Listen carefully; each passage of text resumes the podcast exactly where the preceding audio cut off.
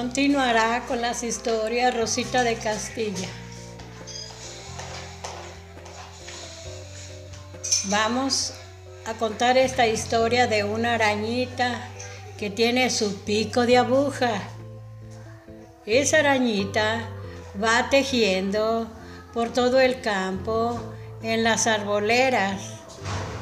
En las arboleras de los campos, ya sea en una escobilla, ya sea en un mezquite, ya sea entre los nopales.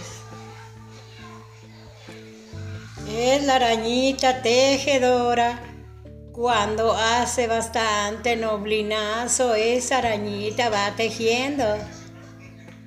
Va tejiendo y va tejiendo sus servilletitas, unas de un modo y otras de otro. Qué trabajadora arañita. Esa arañita es muy trabajadora para andar haciendo sus servilletas entre plantas del campo. Yo le digo a los niños que se fijen en lo que yo estoy diciendo. La arañita tejedora tiene su pico de aguja. Ella trae algo que va tejiendo, va agarrando la hebra para ir tejiendo en las arboleras, en las plantas bajas, en el suelo donde hay plantas. Esa arañita es bien trabajadora. Son miles de arañas. Las arañas tejedoras que van tejiendo y ellas no necesitan hilo, ellas no necesitan fábricas, ellas no necesitan que las enseñen.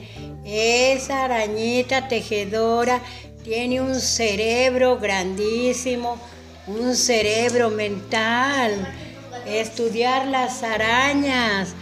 Qué trabajadoras arañas. La arañita güera, la arañita negra, tienen el poder, así como pican a la gente, tienen poder para, para tejer. Estoy admirada de las arañas. Estoy admirada porque tienen una gran inteligencia.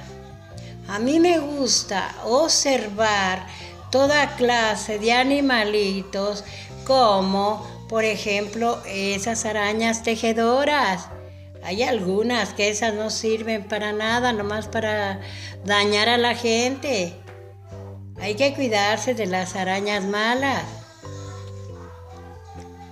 Pero esta arañita es muy inteligente porque ella va tejiendo por toda la pradera, todo el campo, por árboles que son floreadores, arbolitos grandes, este, hierbitas extendidas del campo.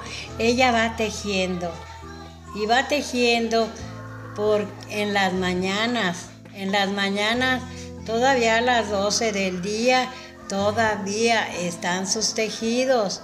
En el tiempo de estos meses que cae la frescura, el rocío, cuando llueve. Estas arañitas van haciendo sus adornos en cada parte del campo. Y yo me gusta observar qué hacen los animalitos tanto animalito que hay aquí en la tierra y en el universo hay animalitos extraños. Por eso, en esa historia, que yo soy tan observadora, le digo a los niños de la arañita trabajadora, con su pico, es como una aguja. Su pico es una aguja la que va tejiendo. La araña tejadora. La araña que hace sus tejidos y los adornos en las plantas de los campos.